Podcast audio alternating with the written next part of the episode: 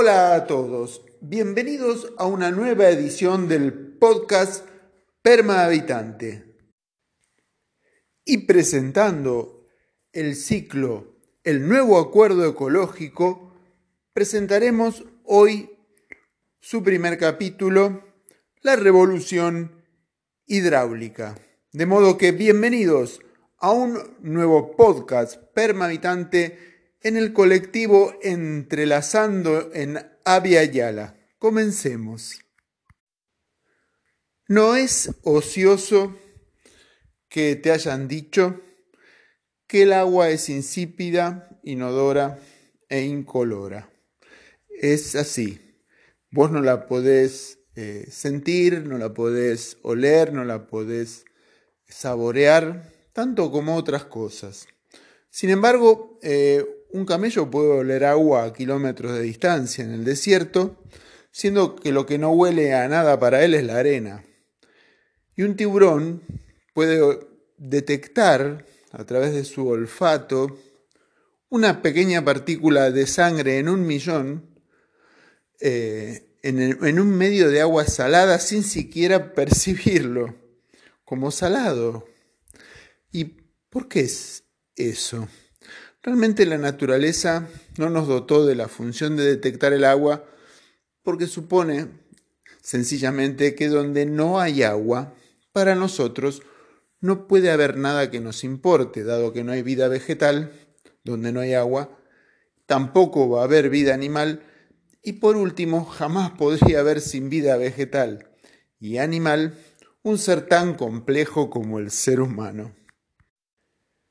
Así la vida nos adaptó a percibir otras cosas, estimuló nuestros apetitos de otra manera, nos encadenó simplemente virtuosa, al virtuoso escalonamiento de las relaciones biológicas a través de nuestros sentidos, que son los primeros indicadores de la dirección en la que va nuestra psicología, nuestros placeres.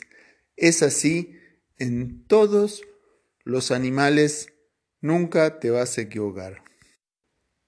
Por eso el agua para nosotros es el primer punto de partida de un nuevo acuerdo ecológico. Porque donde no hay agua disponible libremente, no va a haber ni libertad ni disponibilidad tampoco para habitar ese lugar de ninguna manera. Así nuestros antiguos pueblos americanos tuvieron una etapa cultural puntualmente denominada de esta manera, la revolución hidráulica.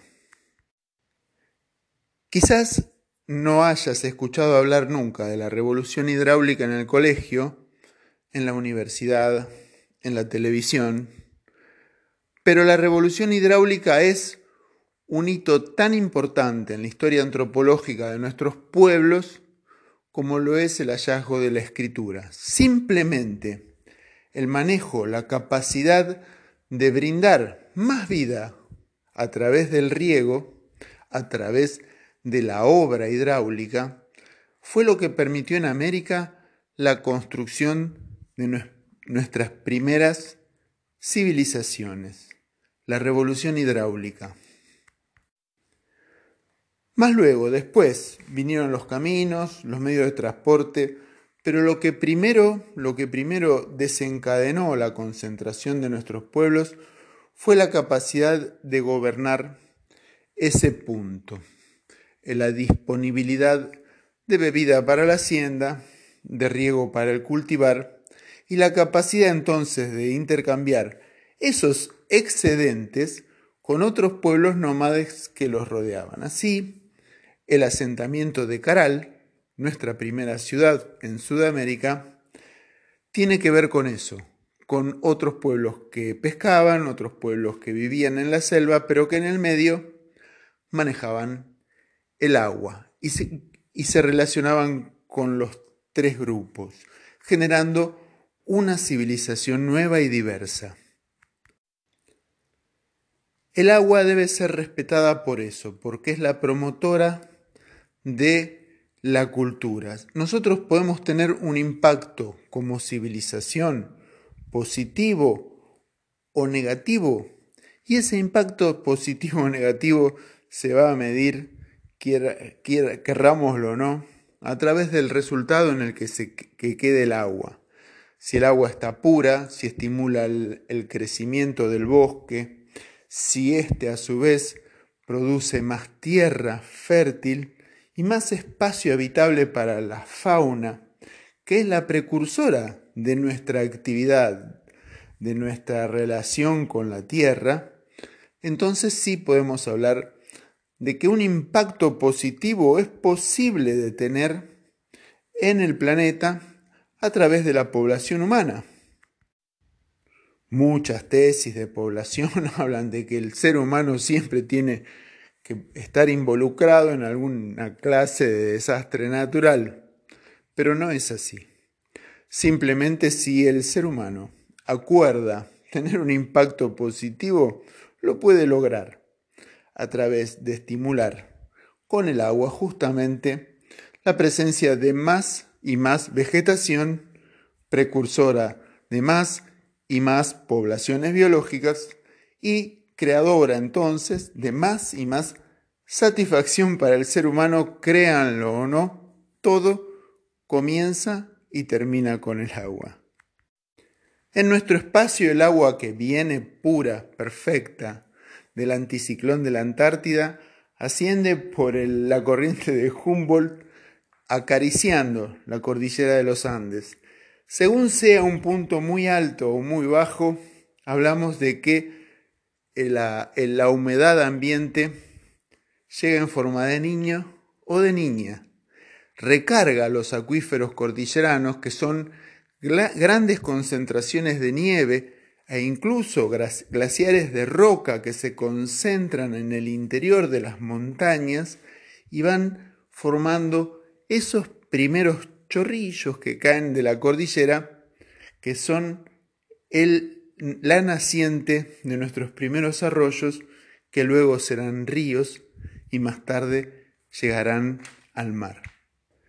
Esa es la principal facultad del agua superficial, llegar desde la altura y distribuir riqueza nivelando los niveles de económicos sociales de una manera justa, como quizás ningún economista haya podido hacer nunca.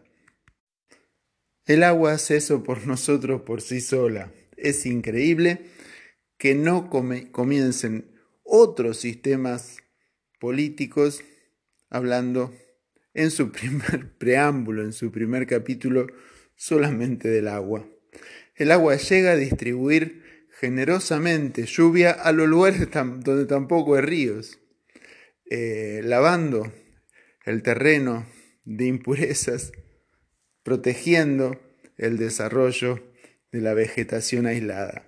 Y así dispersa, la fauna sale a recoger sus frutos de una manera más amplia, más organizada, especializando regiones y especializando también aptitudes. Así, cada cultura tiene sus rasgos y sus colores característicos y por supuesto, dentro de ellas, el hombre. Por eso el primer punto a, acordar es proteger el agua. Esta recarga de los acuíferos constante que abarca desde las altas cumbres hasta las napas más profundas de nuestra geografía, la capacidad de extraer de una manera respetuosa y de no envenenar, de no ensuciar de una manera irrespetuosa esos torrentes es el primer punto del nuevo acuerdo ecológico, un debate que nos tenemos que dar de una manera perentoria para poder ver confianza, con confianza, el futuro que se avecina.